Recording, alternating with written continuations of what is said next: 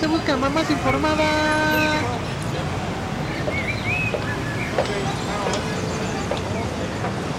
Pau, ¿eres tú? Hola, Gis, ¿cómo estás? Hace mucho que no te veo. Ay, muy bien, ¿y tú? Adivina qué. Soy mamá. Ay, yo también. ¿Cómo te va? Bien, pero está muy cansado. ¿Quieres platicar? Sí, ¿vamos por un café? Va. Vamos. Escúchenos.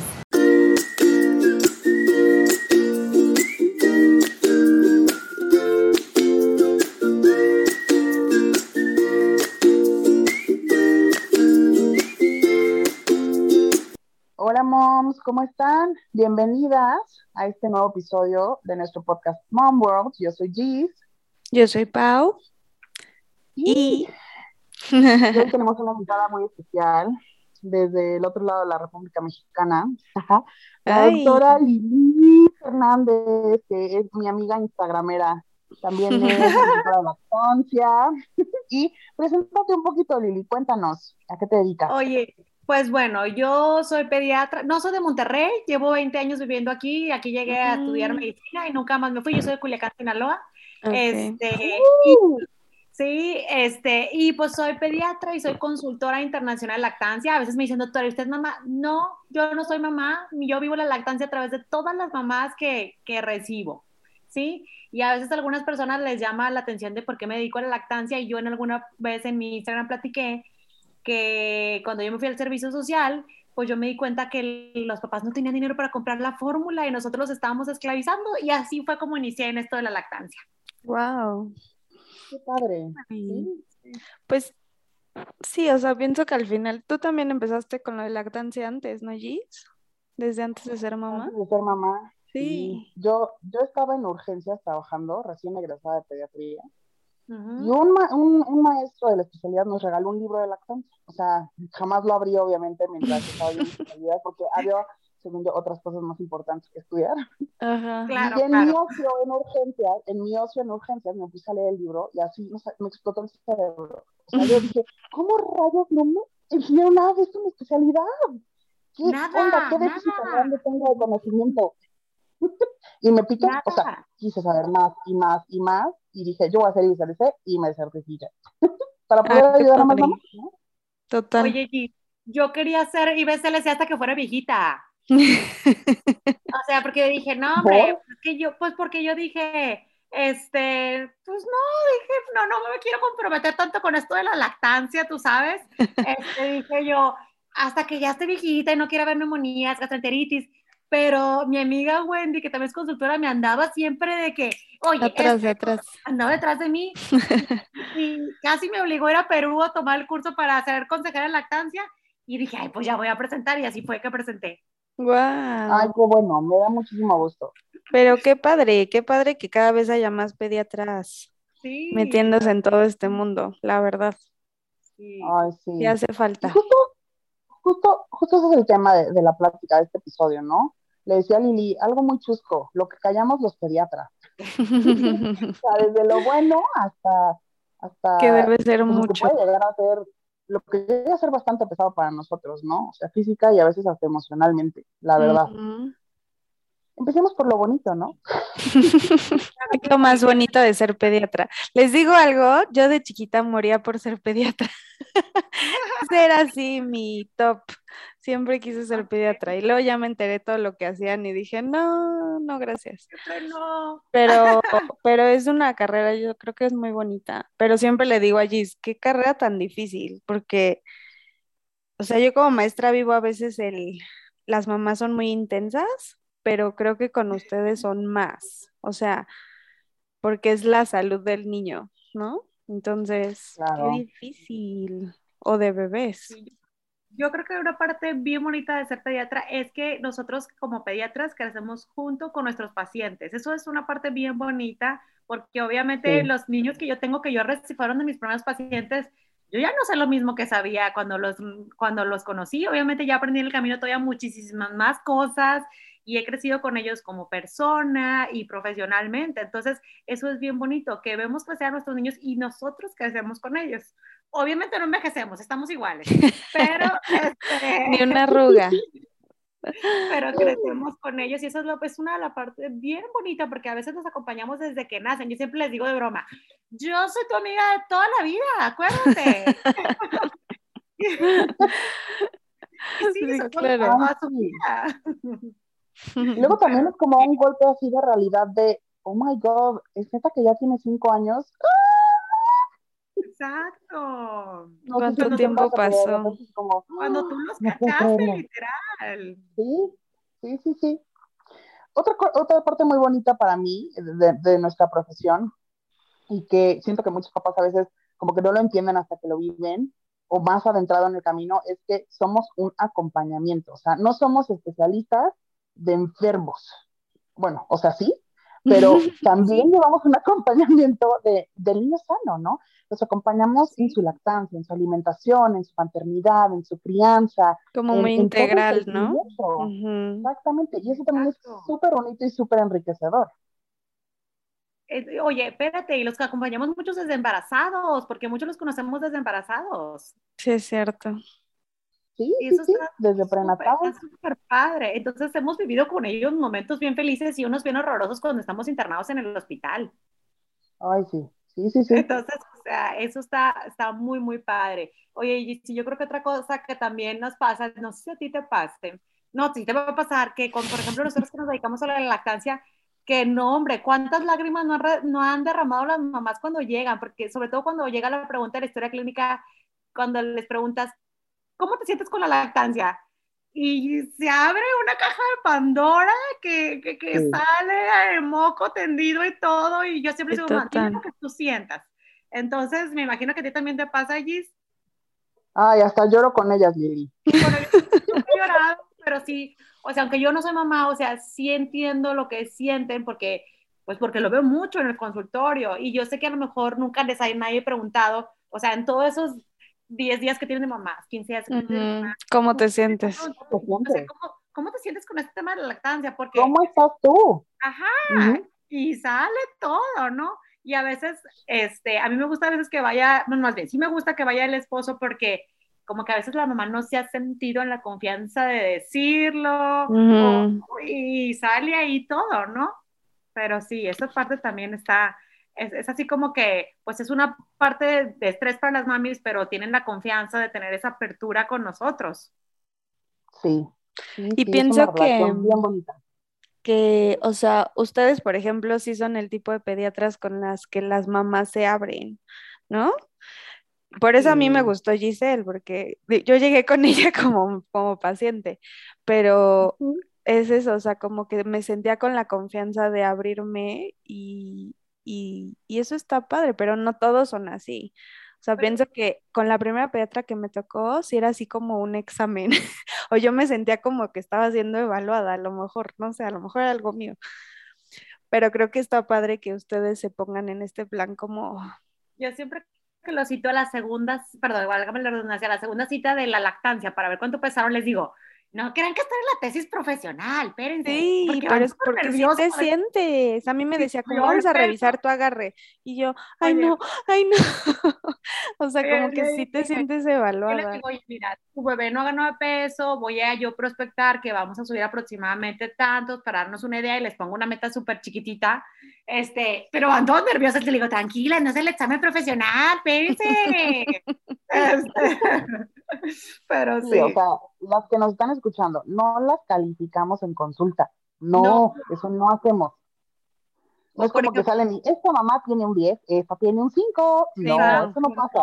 Oye, Pero a así ver. se siente a veces. O Sí, sea, igual. no con ustedes, pues, pero, o sea, creo que tú como mamá primeriza, creo que a veces llegas con eso, ¿no? A veces también las mamis, por ejemplo, nosotros que somos de lactancia, me dicen, doctora, es que le di biberón y yo, pues no pasa nada, tranquila, o sea, le di fórmula. Pues si eso a ti te funciona, tranquila, yo no te voy a regañar, o sea, tú tienes que hacer lo que sea más funcional para ti. Y les Claro. digo, aparte, estás con bueno, les digo, ¿y estamos ya con solo biberón o estamos con lactancia o qué? No, pues nomás le doy uno al día. Y yo, ay, ya ves, o sea, si le dieras todo, pues es tu decisión, o sea, no soy yo, yo no soy la que lo está mamantando, o sea, no tengo yo por qué juzgar, no me toca a mí juzgar esa parte. Ay, qué bonito. Pues sí, totalmente cierto. Sí. Oigan, ¿y cuál es otra, mm, así, cuál ha sido su experiencia que las marcó como pediatras? O sea, que hasta ahorita se siguen acordando y dicen, wow, esto. Este, a ver, tú, Gis, va a ver, no, no, no, no me acuerdo. Muy filosófico. Así que me haya marcado No, como pues, pediatra. Es que yo Siento creo que, a que no. me marca es crecer con los niños. Eso. O sea, no hay como una historia. Ok. Mm. Pero sí les tengo una historia chusca. A ver, Entonces, Alex está súper chiquito, ¿no? Tendrá como dos meses, tres meses. Y lo estoy amamantando en el consultorio, mi asistente me ayuda a cuidarlo y pues yo estoy ahí en- entre consulta y consulta viendo al niño, ¿no? Y empiezo a tener broncas con mis compañeras de consultorio porque están, dicen que el asistente que cuida a Alex ya no está haciendo bien su chamba de asistente. ok. Bueno, yo entro en una frustración y en un miedo y en un qué rayos voy a hacer con mi hijo y aparte ser pediatra. Y entra una mamá a consulta, una de esas mamás que es súper alivianada, que ya lleva su tercer hijo, ¿no? Y Ajá. súper, súper buena onda. Y bueno, la mamá termina dándome a mí consulta psicológica, yo termino berreando en la consulta con ella con el niño en brazos. Ya después me río y digo, qué pena. Y me dice, no, no, no, todas nos pasa tarde o temprano. Pero sí, o sea, yo, yo chillando en el consultorio con, con la mamá y la mamá papachándome a mí, yo creo que fue como un breaking point de la Sí. confianza entre médico-paciente. Pero pues, también es, sí, o sea, como yo que te dejaste ver. Sí, pero Pues, yo pero tengo amigas que están consultando con el bebé en la carriola adentro, o sea, su bebé ahí dentro del consultorio, pues ¿dónde lo dejan? Sí, así es. Ah, Sí, sí, pero bueno, sí. aparte de todo esto bonito y la, la relación tan hermosa que hacemos con la gran mayoría de nuestros pacientes, porque obviamente hay de todo, ¿no? O sea, también hay pacientes que pues a lo mejor buscan algo más seco, porque así es su personalidad, ¿no? Y hay, hay pacientes para todos. Y Sí, que no ser quieren esa conexión también. Yo, ¿no? por ejemplo, creo que no todos los pacientes son para todos. Yo sé que no soy, por ejemplo, a veces llegan mamás conmigo que yo digo, yo no soy la pediatra para esta mamá. Mm, Y, a veces, y la verdad, tengo que decirlo, digo, ojalá no se quede conmigo. A mí también me llega a pasar.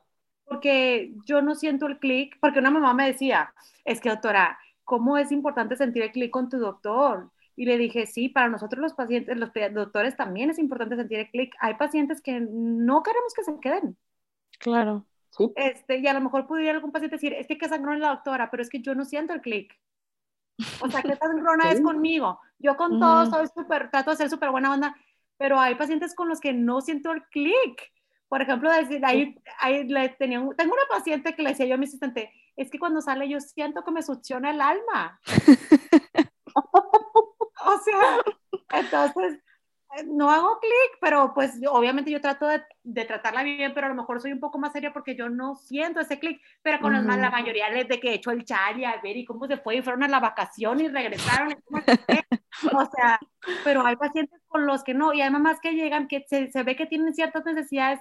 Por ejemplo, yo no soy una pediatra, sí soy así obses en cuanto a los detalles y todo, pero no soy tan obses en eso de las llamadas y los WhatsApp. Entonces, si tú, por ejemplo, eres un eres una mamá que necesitas que te contesten en cuanto te mandas un mensaje en WhatsApp o, o todas las preguntas que se te ocurran en tu día, pues yo no voy a ser esa doctora porque pues nosotros afortunadamente sí tenemos muchos pacientes y si todos los pacientes nos preguntaran una pregunta al día, pues son demasiados WhatsApp que humanamente no es posible contestar. Y Mm, algo también, aquí ya vamos a empezar con lo que callamos los pediatras, algo que yo estoy segura que Giselle también va a entender es que muchas veces son preguntas que puedes anotar y preguntarnos en la consulta, que no urgen. O no sé qué opinas, Giselle. Sí, totalmente de acuerdo. Totalmente de acuerdo. O sea, muchas veces las preguntas no son una urgencia, no son una pregunta que necesiten resolver en ese momento, ¿no? Como la, la, la, la, pregunta perfecta es, este, doctora, este, me toca consulta dentro de dos semanas, pero ya cumplí el año, ¿le puedo cambiar la leche? Exacto, oye, esto ¿no? esta semana 10 mamás me preguntaron eso. Y la verdad es que las dejo en visto porque no es de vida o muerte la pregunta. Ay, no. O Y no les intensean así de que, A doctora, y me doctora. vuelven a poner a decir, o por ejemplo, me ha tocado más de que ya le puedo dar este alimento, le digo, lo vemos en tu consulta de niños. Ana me dice, pero la tenemos en dos semanas. En dos semanas lo vemos. Pues Porque sí. te puedo contestar, pero así van a ser todas las preguntas y claro que me, me importa y tu niño es único y especial para mí, pero un pediatra puede llegar a ver entre 200 y 500 pacientes al mes. Entonces, imagínate que lleguen 300 WhatsApps al mes, son demasiados, ¿sabes? O sea, no Dios es posible. Entonces, esto del WhatsApp yo creo que ha sido una herramienta. Les voy a pasar una confesión. Yo no tenía WhatsApp, lo abrí, lo abrí en la pandemia. Odio con odio, odio con odio jarocho el WhatsApp. Lo abrí en la Híjole. pandemia en agosto del 2020 y solo lo abrí para que mis pacientes se sintieran más cerca de mí. Pero, y porque saben qué me pasaba, que me llamaban. La verdad es que debo aceptar que hacían mucho triage las mamás, pero una vez salí a la consulta y contesté 30 llamadas. Mm, O sea, devolví 30 llamadas. no, Y, bueno. y eso de las llamadas, de esas 30 llamadas, 28 eran llamadas que tenían que haber sido mi asistente para agendar una cita. Y dos eran preguntas como le puedo cambiar la leche. O sea, ninguna era llamada que yo debería recibir, eh, porque a veces nos dicen, ¿a qué le voy dando? La verdad es que si nuestro niño está enfermo, lo tenemos que ver, porque no lo estamos viendo, no lo estamos escuchando, o sea, eso es la, que, la parte que a lo mejor, la parte de lo que caemos los pediatras, que es una gran responsabilidad para nosotros, a, este, consultarlos por este medio, porque no lo estamos viendo. A veces uno, yo por ejemplo soy, ustedes me están viendo, soy bien chicharachera platicando, pero en WhatsApp estoy súper seca porque estoy ocupada. Sí, claro. Y una mamá puede creer que, ay, vieja sangrona, pero estoy ocupada, no sé qué te pasa, Gis. Sí, o sea, ¿cómo, cómo llevas todos tus pacientes? Luego estás con un ojo en el gato, otro en el garabato, así, con, viendo el WhatsApp, 20 mensajes y tienes al paciente enfrente y, o sea, si tú fueras el paciente que está enfrente, a ti te gustaría tener toda mi atención, ¿estás de acuerdo? Sí, claro. Una vez me pasó con una mamá súper tóxica, porque sí, sí, perdónennos a los que me están escuchando, existen mamás que son muy tóxicas. Ajá. Entonces, esta mamá tóxica se le ocurrió en una urgencia para ella sentida, la niña tenía fiebre, mandarme una foto de la niña chapeada. Fue lo único que recibí por WhatsApp, una foto de una niña chapeada. En consulta, yo en consulta, ¿ok? No, bueno. Y después la mamá al día siguiente se enoja muchísimo y me escribe, necesito que me mandes el expediente de mi hija, porque no me atendiste en mi urgencia. Y yo, pues, ¿qué urgencia fue? Nunca me hablaste. Tenía fiebre y tú no me atendiste, ¿no? Y tuve que ir con el pediatra de mis sobrinos. Y yo, oh my God, una foto de una niña chapeada no es un signo de alarma, de urgencia, de, oye, necesito atenderte ahorita, o, o sea, si tú Sí, me estás claro. escribiendo nada, nada por texto, ¿qué onda? O sea, mamá hiper Oye, tóxica. Gis, como a veces este, un pediatra puso el uso de WhatsApp, César Lucio, no sé si lo sigue, yo creo que sí lo sigues, este, y puso de que no sirve de nada que nos manden una foto del termómetro que diga 38. Exacto, exacto. O Si sea, tú me dices que es 38, yo te creo. oye, no, no ocupa, o a veces nos mandan doctora, el niño tiene fiebre. Y uno, o sea, ya sabemos la pregunta implícita, pero haznos la pregunta, no seas mala. O a veces les digo, doy. les digo, chicas, les digo, "Ah, yo ya tengo un mensaje prehecho de que, oiga, mami, dime, ¿quién es tu niño? Porque también me ha pasado que me escriben mamás de hace seis, que no veo hace seis años, seis, Sí, claro. y me dicen, oye, doctora, ¿qué vacunas le tocan a Skyler? Y yo, perdón, ¿quién habla? ¿Quién es Skyler? O sea, ay, sí, la vimos por última vez hace cinco años, y yo, No, tengo bueno. ¿Qué vacunas le tocan? No tengo idea qué vacunas le puse. O sea, espérenme. sí. Te digo otra, los mensajes de voz. Eso, oigan, mamás que nos escuchan. Bueno, dinos, dinos los mensajes de voz. No manden mensajes de voz, por favor, escríbanlo. Porque si yo estoy en consulta o si estoy en algo, puedo leerlo.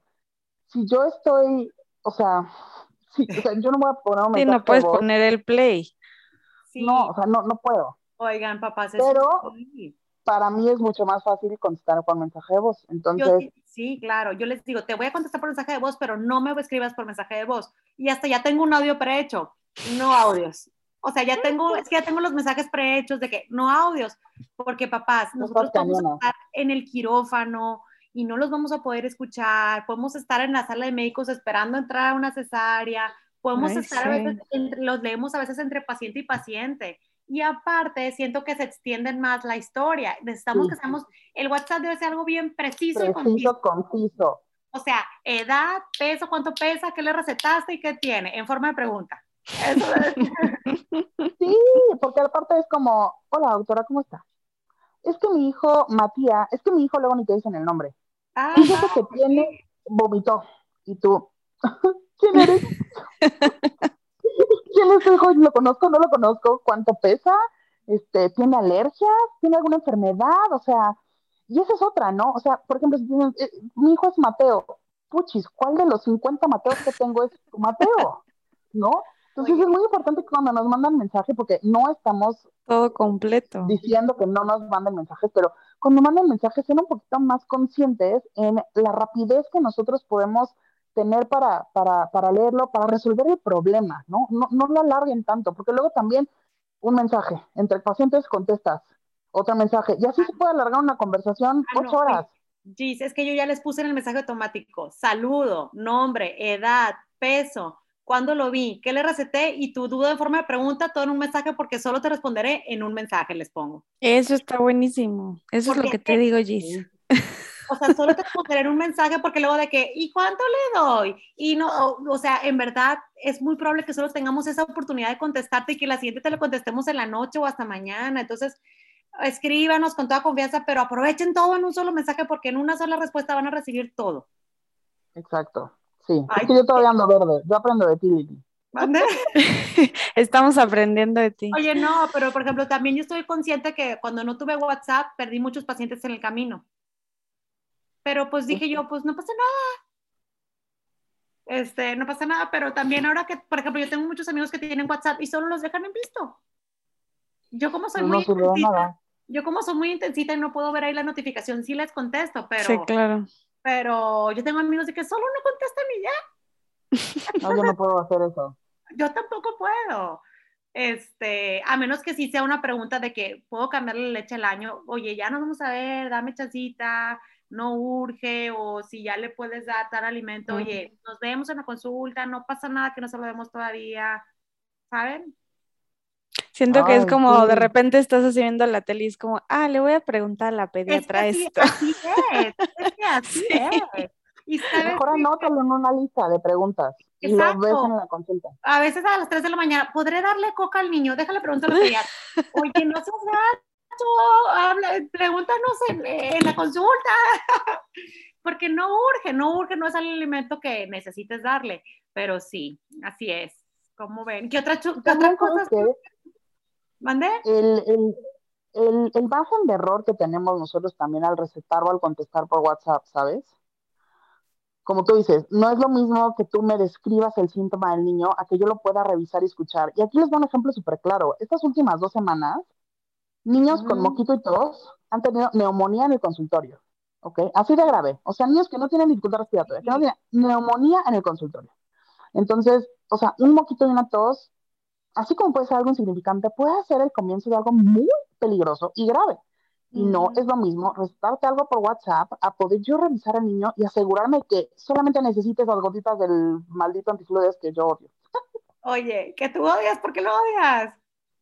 No me gusta. No te gusta. Todos quedamos haciendo preferencias.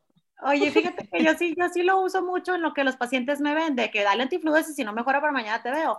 Oye, pero eh, justo esto que dices me pasó de que vi a un niño porque traía como la gañita y traía su ojito muy inflamadito, lo vi, y traía moquito. Le dije algo para los moquitos y la mamá me dice, doctora, es que yo lo veo peor. Le dije, te tengo que ver, te tengo que ver porque puede tener una bronquiolitis.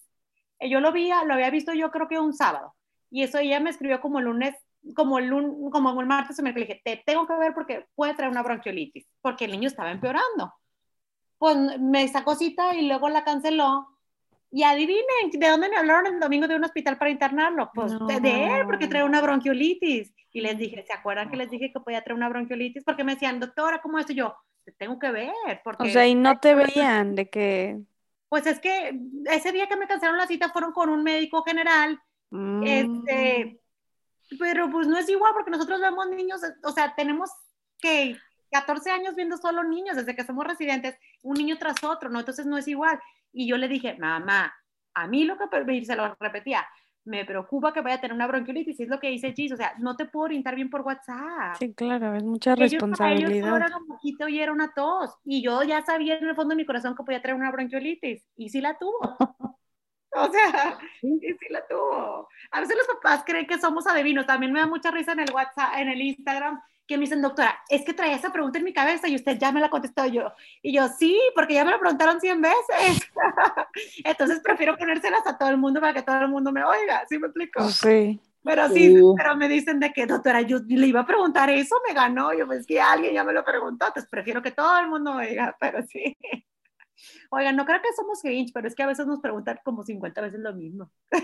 No, qué pesado, qué cansado. Sí, sí, sí. Y, y hay que recordar que sí somos pediatras, pero también soy mamá, también soy esposa, también me gusta hacer como mis propias cosas, ¿no? O sea, Persona, sí, claro. soy persona, soy, soy Giselle, no solamente soy doctora Giselle, ¿no? Sí. No, y luego me da risa como en los grupos de mamás que ponen así como, eh, ay, recomiéndame un pediatra que me conteste, que esté disponible 24/7. Y yo, no manches, o sea, ¿quién está disponible 24/7? Ni siquiera tú lo estás, ¿no? Pues Como en qué ahora cabeza cabe. mamás buscan un pediatra de bolsillo, pero pues eso no existe, ¿no? También, ¡Qué también tenemos que ser locura! empáticos y saber que Bueno, somos eh, humanos. Eso yo sí lo puedo entender un poquito más en las ciudades que son bien chiquititas, porque por ejemplo nosotros que estamos en Monterrey, ustedes que están en Toluca, sí hay hospitales con pediatras, pero por ejemplo hay, hay lugares en el interior de la República donde, por ejemplo yo que soy de Culiacán, no necesariamente en los nietos, pues empezar hay como tres hospitales. para empezar. Y creo que si acaso me gusta que en el Ángeles haya pediatra, pero en los demás no. Entonces, a lo mejor creo que sí podría ser, por ejemplo, los pediatras cuando vamos a los congresos de que de donde de Laredo me dicen, no, es que si nos hablan hay una urgencia a las 3 de la mañana, sí vamos, este, pues porque no hay quien los vea, No pero por ejemplo, nosotros que estamos en, ciudades grandes, que hay hospital, oye, aquí casi todos los hospitales que tienen Le pediatra, corres a yo les- yo les urgencias. voy diciendo, oye, te me vas yendo a urgencias y de ahí que me hable el pediatra. Si es, si es algo que yo tengo que ir, yo voy con mucho gusto, pero no me puedo, oye, hago media hora a veces para llegar al hospital, no me puedo ir corriendo que yo quiera, ¿sabes? Exacto. Entonces, Pero es sí. como, como si fuera una obligación, ¿no? O sea, o sea, no la, les la digo, yo, buscan así. yo siempre les digo, si tienes una urgencia en la noche, pues, y es una urgencia, márcame, o sea, no tengas dudas, se te cayó el niño, está convulsionando, o sea, ten la confianza de hablarme. Ujú. pero tampoco me hables de que, doctora, es que tiene fiebre desde hace tres días y te está hablando a las cuatro de la mañana. No sean así, pues porque no me hablaron a las ocho de la noche. Es, digo yo, digo yo, no. Pero Sí. tengan la confianza de hablarnos y si es una urgencia, pues con mayor razón. Pero sepan que hay un hospital cerca, o sea, si tu pediatra no puede ir porque tampoco vivimos, por ejemplo, Toluca también, pues sí es grande, ¿no? Sí, o sea, no tanto como Monterrey, pero sí, Pero, o sí hay sea, pediatras, hay O muchos. sea, hay ciudades donde no hay un pediatra y que pues a lo mejor sí te puede ir diciendo quedarte y a lo mejor hay pediatras que hasta te ven en la noche en su consultorio en esas ciudades, ¿no? Pero en unas ciudades que si hay pediatra y todo, oye, no pasa nada que te vayas a urgencias, mañana te doy seguimiento en el consultorio. Digo yo, no sé. Sí. Sí, sí, completamente de acuerdo. Para eso existe urgencia. Yo tengo una anécdota de una mami que me cambió porque, y sí sé que me cambió porque la doctora, bueno, déjenles platico la historia. Habla a mi consultorio y teníamos agenda llena y, le, y la niña tenía fiebre, le dice a mi asistente, no tengo cita en ese instante, pero tengo cita, a- habla, a haber hablado a las 2 de la tarde. No tengo cita a este instante, pero te doy cita a las 6 de la tarde. Este, y, y la agendó, ¿no? La agendó y eso a las 3 de la tarde me llega un mensaje de otra doctora, doctora, vi a tu pacientita no sé qué, este, por, este, por fiebre, no sé qué, no sé cuánto. Yo, ah, ok. Y le dije a, la, a, a mi asistente, cancélamela porque no van a venir. Y luego en el Instagram yo una vez hice una encuesta, no sé qué, de que, porque, de, algo de que, y salió que, ah, no, ya me acordé. Este, mi asistente le dije, me voy a quedar con la duda, no quiero quedarme con la duda a ver si se van a quedar conmigo. Le recordamos su cita con todo el niño sano, dijo, no, ya me cambié de pediatra. Ujú. O sea, y solo fue porque en lugar de verla a las 2 de la tarde, la vi a las 6. Y la verdad es que la Mm. mayor parte de las veces no hace un cambio en la evolución del paciente que lo- esas cuatro horas de diferencia. ¿Sí me explico? Y no claro. es que yo no lo hubiera querido ver. Es que pues si ya tengo un paciente ahí, ni modo que le diga, órale, bye. Bye porque voy a, o sea, si ya tenemos paciente a las 3, a las 3 y media, a las 4, 4 y media, 5, 5 y media, o sea, todos son súper importantes para nosotros. Eso es algo que es bien importante decirles. Todos son súper importantes y a todos les tenemos que dar su tiempo, pero ni modo que agarre al niño y lo saque para meter, ¿sí ¿me explico? O sea, y tampoco yo, por ejemplo, yo tengo amigos que les vale y dejan esperar a sus pacientes tres horas. No sé si tú, Gis, tienes amigos, pero yo soy bien estresada con los tiempos. Entonces, a mí no me gusta tener al niño llorando ahí una hora esperándome. Obviamente a veces me atraso porque llegan tarde los pacientes y es bien raro que yo llegue tarde porque soy trato de ser muy puntual, pero o sea, también te puedo decir 20, pero no te quiero hacer estar una hora y media, ¿sí me explico? Ujú, Claro. sí, claro. Sí, sí, ¿O tú sí, te como mamá qué opinas? sí. Bueno, Pues bueno. sí, no, no, no. Estás con el niño enfermo y aparte de esperar una hora y media, sí está cañón. A mí también me ha pasado que he tenido que, o sea, me atraso porque ay, y el primero llega tarde y ya te retrasó con el segundo, luego el tercero traía mil y un dudas y pues las atiendes, ¿no? Y Sí. así poco a poco te vas atrasando y así pasa a veces, Así ¿no? Y pasa. agradecemos la empatía de, de los pacientes porque saben que cuando a ellos les toca, los vas a tratar igual de, de la manera más completa y más, más bonita Sí. posible que tú puedes, ¿no? Pero, ay, sí, también es bien estresante lo de los tiempos y, y pues sí, nos quedamos con los pacientes que son empáticos, que se quedan con lo bueno que tenemos y, y pues si no, pues a lo mejor hay otro pediatra mejor para ellos. Sí, al Sí. final si se van es por algo. y que les ¿no? gusta nuestra manera de ser, porque es muy importante, porque por ejemplo, si a ti no te gusta que a lo mejor yo te voy a contestar una vez el WhatsApp al día porque no me da para más, pues, pues ni modo. O sea, o por ejemplo, no te pude ver cuatro horas antes, pues porque tenía otro, en verdad, estaba yo ahí en el consultorio y no es que no te quiera ver, pero, Ujú.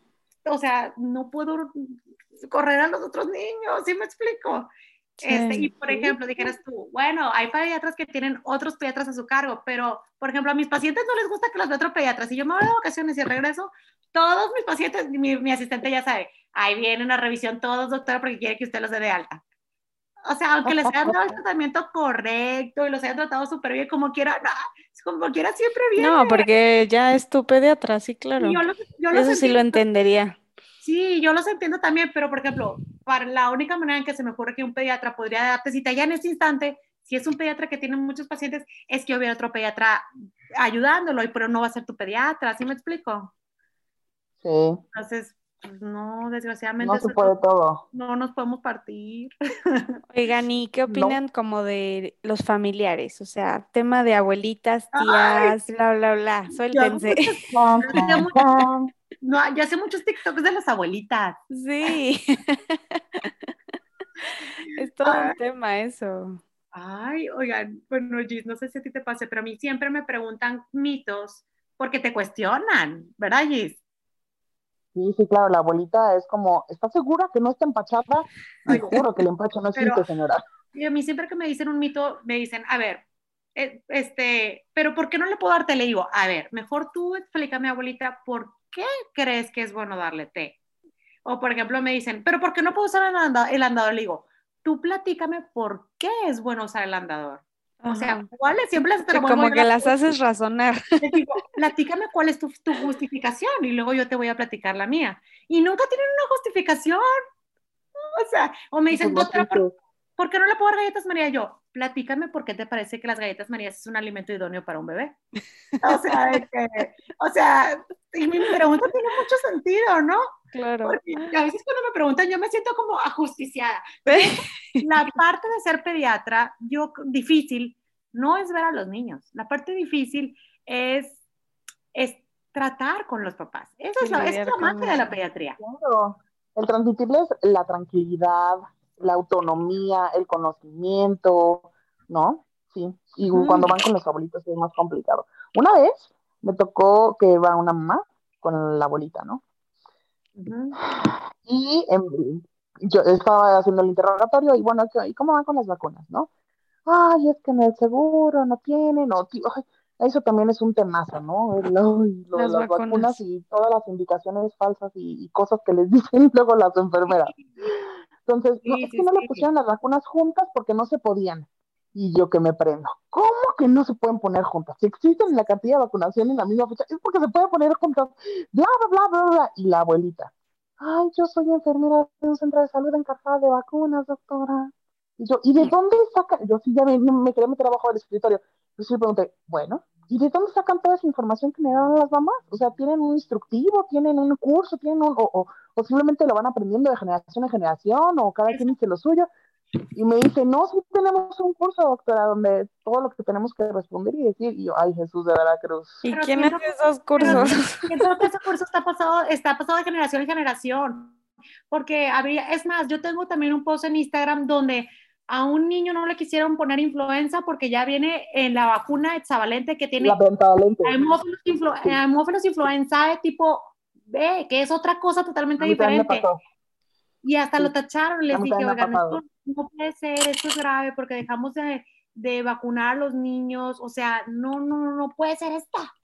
Pero sí, oigan, ahorita que estamos hablando de lo que callamos los pediatras, les quiero contar una historia, este, si me dejan. de- Claro. no no- oigan, que una historia que me marcó, o sea, que, que fue muy impactante para mí porque a veces los papás creen que nosotros, nuestro trabajo es prevenir, ¿no?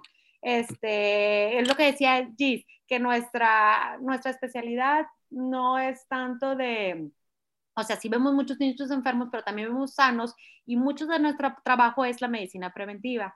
Entonces yo siempre estoy muele y muele y más después de lo que me pasó, de que, oigan, hay alimentos que no son idóneos para los niños, ejemplo, las palomitas, que también ya tuve niño de la palomita, este, los cacahuates, y ahorita se me fueron, pero esos son los que más tengo en mi memoria porque me han pasado.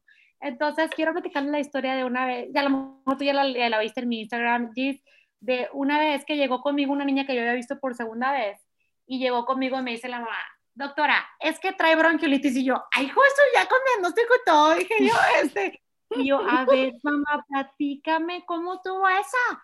Y me dice, sí, ¿y por qué? ¿Qué le dije? ¿Por qué crees que tiene bronquiolitis? Platícame.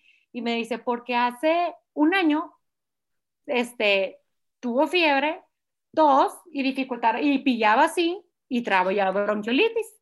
Y yo, ah, bueno, ok. Le dije, pero vamos a, vamos a la raíz del problema. ¿Cuándo empezó esto? Y me dice, todo empezó el domingo, cuando se estaba comiendo unos cacahuates. Y yo, stop a las llamadas. ¿Por qué se estaba comiendo un cacahuate? Tenía un año, Ana, casi. Y yo, ok, le- no, sin pulsar ni nada, pero yo, ¿por qué? Pues es que ella sí come cacahuates. Y yo, ok, está bien. Y luego, ¿qué pasó? Y ese, no, y yo pegó un gritito, lloró y tosió tantito. Pero, y, y nosotros la llevamos a un hospital. Sí la llevaron al hospital, pero no había pediatra. Mm. Es muy importante, también que ir al hospital es cuando había pediatra. Entonces les dijo el doctor que era muy poco probable que se hubiera ido un pedacito de cacahuate, los papás se quedaron súper tranquilos. Ah, y que aparte el cacahuate se reabsorbía. Es muy importante que sepan que el cacahuate no se ve en la radiografía y no se reabsorbe. Se queda y hace un efecto como de válvula, ¿no?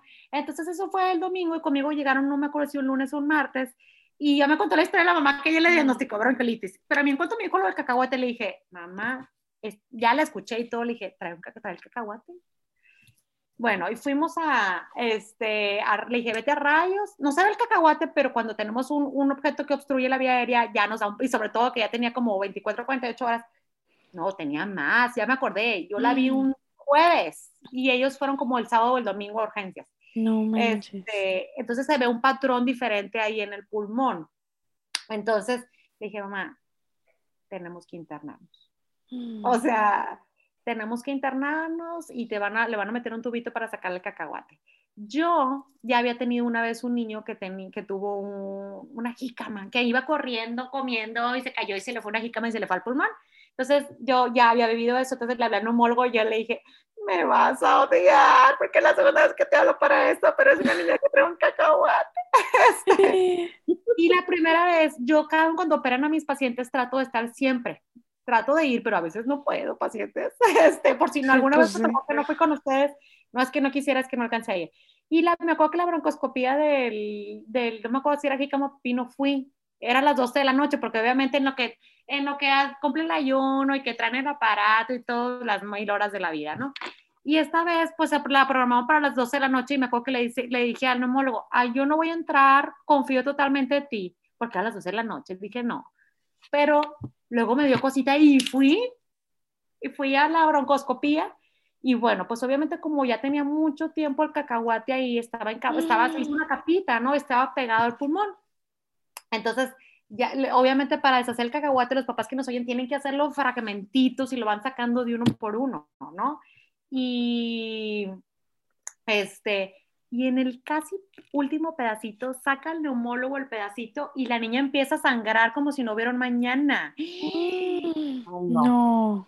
Sí, empezó a sangrar. Lo que pasó es que como estaba encapsulado, el cacahuatito se vino y lesionó tantito la mucosa, ¿no? Porque estaba súper pegado, ¿no? Entonces él ya paró el sangrado y todo, pero obviamente el contacto con los papás soy yo, porque el neumólogo lo acaban de ver, conocer en su vida, ¿están de acuerdo? Uy, y yo.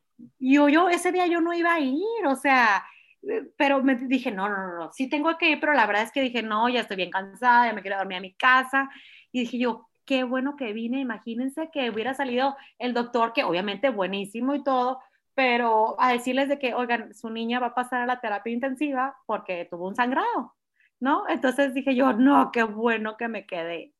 Este, y esa niña, esa niña sí me marcó mucho, ahora que me acuerdo, porque estuvo 14 días en la terapia intensiva, por algo que es algo tan sencillo como un cacahuate. Qué horror. Y estuvo 14 días porque teníamos que esperar a que cicatrizara para volver a intervenirla para que ver si quedaban pedacitos. Y no, Mm, al parecer con ese último pedacito ya no, o sea, era el último pedacito. Y y de sí, un fue- año. un año, ¿no? Ay, y la niña le, le fue súper bien y todo, pero ese susto, o sea, yo creo que a los papás les quedó de enseñanza lo de que, pues, no, alimentos que no son adecuados para ellos, no. Este, y a mí me quedó todo el, el aprendizaje de que cuando tengas una corazonada de que, oye, yo como de que dije, no, sí voy a ir, porque algo sentí. Y fui, eso sí, sí me dejó muy marcado, y me dejó muy marcado que con algo que a los papás les parece tan simple como un cacahuate, porque a veces creen, Gis, ¿verdad que sí? Que somos unas exageradas. Sí. Creen, ay, es que es una exagerada. Hasta- doctora". Me pasa hasta en los grupos de mamás, ¿eh? Así de que, ay, sí, la foto del niño de año y medio comiendo palomitas. Y yo así, "Eh, oye, pero es que no debería comer. Ay, lo come perfecto, no pasa nada. Y yo, ok. Sí, sí. Yo también tuve un niño, tengo, tu- tuve también un niño que le pasó con una palomita, por eso yo les digo que el neumólogo ya me alucina y les digo, te juro que yo no les dejo por comer esos alimentos, te lo juro. No soy yo, no soy yo, te lo juro. No, pero eso ya no está en tu control. Ya cuando, el neumólogo ya cuando ve mi llamada, yo ya, ya no le puedo hablar para las neumonías porque ya me, da, me va a creer, ni me va a contestar creyendo que son cuerpos extraños. Oigan, pero entonces esa niña sí me marcó mucho porque de algo que uno cree que es tan sencillo, pues estuvimos 14 días en terapia intensiva que le fue súper bien, pero el susto nadie se los quita a los papás. Y cómo nosotros pues tratamos de trabajar la medicina preventiva y cómo a veces las abuelitas o los papás creen que somos unos exagerados. No, es porque nosotros no vemos el futuro, pero ya nos pasó con otros pacientes. O Sí, ya lo vimos cuando éramos residentes de que no era paciente nuestro, pero nos llegó un niño de otro doctor que tuvo eso, ¿sí me explico? Entonces, esa parte yo creo que es bien importante de, pues, de la pediatría también, de que la, la medicina preventiva que creen que, yo creo a veces creo que me tachan de loca, que, ay, la doctora es bien exagerada, pero es que ya lo vivimos, yo no quiero que lo vale. No, y Pero- que hay como un, sí, algo de ciencia detrás de todo esto. O sea, no están Ajá. hablando nada más porque sí, como una abuelita. Oye, no, desde entonces yo, por ejemplo, mi sobrina de que cacahuate no, no puede comer, palomitas, tampoco palomitas, o sea, así. Ay, yo sí soy súper guilty de eso. Mi hija sí come todo eso, la verdad. Pero nunca lo he hecho sin supervisión. Pero, pero sí. No sé, Pau. no sé Sí, qué, otra oye. historia, qué otra historia tengas tú, Gis. Ay, pues no, no así como historia, historia, creo que ya. Pero, ¿sabes qué? O sea, sepan papás que cuando sus hijos están enfermos, nos preocupamos. O sea, es un estrés. No sé si te pasa, pero hay veces que te quedas pensando así como, el paciente que vi hace tres días, ¿cómo seguirá? ¿Se le va a quitar el moco? ¿Ya no estará deshidratado? Eh, ¿Ya se pudo controlar una fiebre espantosa? ¿Cómo irán las lesiones? O sea, como, Pues ahora con mental. WhatsApp, que a mí no me encanta el WhatsApp, pero dije, bueno, voy a hacer por un consejo, por un consejo de otro de mis amigos para sobrellevar el WhatsApp, porque le dije, este WhatsApp está enloqueciéndome. Este, me dijo, haz esto. Y ese tip, pues a mí se me hizo muy bueno y a muchos de mis pacientes les gusta. Trato por, pero a veces se me olvida hacerlo, ¿no? Pero trato de que los voy guardando en un grupo de seguimiento y como a los 5, 7 o 10 días les mando, ¿cómo siguió? ¿Cómo siguió? Porque también me quedo con el pendiente porque nomás nos hablan para decirnos que están peor, pero no nos hablan para decirnos que ya se curó, no sean así. ¿verdad? Díganos, doctora, o sea, doctora, ya está muy bien. Entonces yo me quedo con la congoja, o a veces te hablan Gis, bien preocupados de que no, si es que está, muy- está muy grave, y di, bueno, agendecita, y no agenda y uno se queda con la congoja. Ay, Pero no, sí. qué difícil. Entonces, yo he hecho eso en la pandemia de que mandarles como a los 7, 10 días cuando me acuerdo, la mera verdad. De que, ¿cómo si yo? Y hay mamás que me han dicho, doctora, ah, por ejemplo, de que yo sabía que iban con otro pediatra y como que yo era su pediatra de refuerzo, les dije, oiga, mamá, platíqueme por qué se quedó aquí. Si les platico para yo saber. Este, y me dice, ah, fíjese, doctora, que la vez pasada yo vine bien preocupada porque traía diarrea y me gustó mucho que usted me escribió como los cinco días para cómo estaba el niño. O sea, se me hizo una muy bonita atención. Y, y yo, eso es algo nuevo mío, porque no lo tenía, pues ni WhatsApp tenía, dije yo. Y yo también me quedo más tranquila de que va mejor. Por ejemplo, ese niño la bronquiolitis, yo les dije, va a tener bronquiolitis y necesito verlo, ¿sí me explico? Ujú. Pero eso, eso, eso me pasó porque yo también me quedo con la congoja allí de que ni nos dicen cómo siguieron. Yo asumo que, les, asumo que les va bien porque ya no te hablan otra vez. Sí, claro, es cierto. No, dicen por ahí que no news is good news. Sí, ya sé. Pues sí. Entonces yo asumo que les va bien, pero eso he estado haciendo cuando puedo, porque esta temporada que otra vez están enfermísimos todos, pues no siempre me da tiempo, se me olvida hacerlo, pero trato de cuando puedo hacerlo. Pero sí. Es un buen tip. sí Está bueno. También está para mamás, o sea, porque siento que si no lo piensas, es como... Pero a veces también creo que es como ya mejor no la molesto, ¿sabes? O sea, no, pero si nos vieron muy preocupados, sí hablen. no, yo sé, yo sé, pero digo, creo que también podría ser el caso. Pero si trae una neumonía o algo, oigan, Ah, bueno, sí. No, no desaparezcan. O si estaba las gracias. vómito, este, díganos, ya no está vomitando el niño. pero sí, Sí, eso sí. pero sí, así es. Pues muy bien. Ay, creo que ya nos desahogamos, la doctora Lili y yo. Ya lo sacaron todo. ¿Algo les faltó? Ay, sí, un chorro de ¿Algo más? Oye, no, pues no. Yo creo que nada más para que concluir es muy importante que sientan el clic con su pediatra. Yo siempre he dicho que los pacientes se parecen a sus pediatras. Este, y que hay un pediatra para cada paciente y un paciente para cada pediatra. Se vale que busques el primero o el segundo o el tercero. A mí honestamente me llama mucho la atención cuando yo soy la sexta, porque qué está pasando ahí, porque no se encuentran con nadie, pero pues se vale. Pero yo creo que es muy importante el clic. Y uno, se, uno sabe, uno sabe cuando hay un clic con el, con el paciente y uno sabe también cuando paciente, sabe como paciente cuando no hizo clic con su doctor. Yo creo que sí es muy importante eso y que sí se sienten la confianza de hablarlos, pero también recuerden que, que somos seres humanos, no estamos pegados con la oreja al WhatsApp, aunque ustedes creen que sí porque nos ven haciendo TikToks y eso, pero todo eso lo programamos y todo. No, y también se vale descansar, o sea, no pueden Sí. estar todo el tiempo. Sí, a mí, a mí, a mí, por eso a veces, a veces digo, ay, quiero publicarlo en Instagram, pero no porque van a creer que estoy ahí disponible y me van a querer mandar miles de mensajes y me aguanto. Entonces, eh, y ¿En me aguanto? Me compartí muchas cosas, pero sí. No sé, Gis, ¿tú qué quieras platicarles por último? No, creo que ya lo resumiste súper bien, ¿no? Pero, Hacer clic, tener la confianza de tener esa relación hermosa con tu pediatra y Ujú. que pues, sepan, o sea, que sean prudentes, o sea, que el WhatsApp es una súper herramienta que nos ayuda muchísimo a unirnos, a tener una, una comunicación, a poder resolver problemas, pero no hay que abusar de él, ¿no? Ujú. Y entiendan cuando, cuando pues, tratamos de poner límites, porque en ocasiones no podemos resolver la vida por WhatsApp, ¿no? Sí, y también, bueno, no sé a ti, pero yo, por ejemplo, si es una urgencia real, yo prefiero que me llamen. Y si yo estoy, porque a veces cuando estoy en la consulta le digo a mi asistente, contesta, y ella me contesta y me dice, doctora, que se cayó, y está vomitando yo, dile que se vaya hasta el hospital y que me hablen de ahí. O sea, porque a veces lo digo por WhatsApp a mi asistente de que diles esto, Ujú. pero entienden que el WhatsApp tampoco es una urgencia para nosotros. O sea, si está el fin de semana, pues uno sabe que no tiene que estarlo viendo y si el niño se cayó y convulsionó, pues yo entendería que para ti es una urgencia y estoy desesperada, le marco. No sé a. Sí, claro, es que sería lo más lógico. Sí, Si sabes ejemplo, que no te contesta rápido. La foto que le mandaron a Gis de la niña chapeteada, pues ¿qué quiere que ella? Ni siquiera hay una pregunta, aquí no sabemos quién habla, no sabemos cuánto trae de temperatura, no sabemos qué.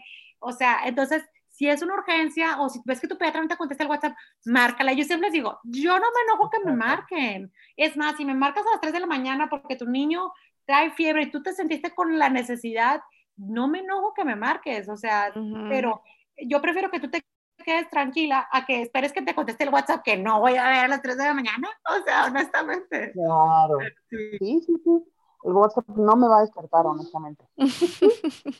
Pues no, a veces ni la alarma uno la, la levanta, menos el WhatsApp, pero sí, eso de que se sienten, claro, cada pediatra tiene su forma de trabajar, ¿no? Hay quienes odian con odio jarocho que les marquen, yo no, porque yo en, un, en medio minuto te resuelvo todo lo que tú me voy a tardar 10 minutos en contestarte en WhatsApp. De que, ok, ¿qué le pasó? ¿Cuándo empezó? Eh, dale esto, del otro, cualquier cosa te veo mañana. O sea, para mí es muy Ujú. fluida la llamada, a menos que esté consultando, pues no te puedo contestar. Esa es otra cosa que yo no suelo contestar las llamadas cuando estoy consultando porque creo que los pacientes se merecen toda nuestra atención. Sí, ¿no? Pero- Así es. Pues Pues bueno, muy bien. Ah, Qué buen gracias desahogo. por esta ah, plática. hablo mucho, ¿verdad? Perdón. Por eso te invitamos. Hablas mucho, pero ya hablas rápido. Tienes que estar así. No, pero muy bien, Lili. Muchas gracias. Muy bien. Por pues, gracias por acompañarnos. Aprendí mucho de mamá, oigan. Oigan, siento que de este podcast van a salir las mamás odiándonos o amándonos. No, no, está bien. Creo que se vale escuchar este lado, ¿no? Así como Sí, también está sí, el lado de las mamás de, ay, no, es que el pediatra, bla, bla, bla, bla, bla, bla. También ustedes, Sí, pues sí. Claro, y nosotros también tenemos derecho a escoger a nuestros pacientes, ¿sabes? también. La mamá que está saltando de pediatra en pediatra, la mamá que es grosera con sus mensajes, la mamá tóxica. Yo no quiero esas mamás de pacientes. Sí, total. Sorry, ¿Por lo general, esas mamás que no hacen clic, casi siempre hay uno que otra, Se acaban yendo. que les digo que, que siento que me succiona el alma. Yo trato de tratarla muy bien, pero me succiona el alma. Este, yo siento que a la larga esos pacientes se van la mayoría y hasta que encuentren a alguien que- con quien hagan clic y está perfecto. Sí, Sí. sí lo está. Sí, sí, sí. Pues bueno, chicas, pues muchas gracias por la invitación y por la, por la llamada. No, gracias a ti, Lili. Tenemos que hacer una un parte abrazo a 2 de esto.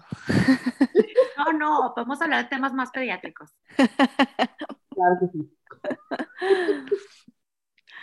Pues muy bien, mamás. bien. Muchas gracias por acompañarnos en otro episodio. Esperemos que hayan aprendido mucho de estas pediatras tan bellas. Gracias a ustedes porque la verdad es que sí, son una gran parte de nosotros. Yo, o sea, yo como mamá se los podría decir que no podría vivir sin Giselle. Oigan, tengo un- una anécdota de una amiga que una vez estuvo, estuvo algo, su esposa estuvo internado algo y le dijo a su pediatra, que es amiga mía, le dijo, no, si le pasa algo a ella, yo me caso contigo. Sí, literal.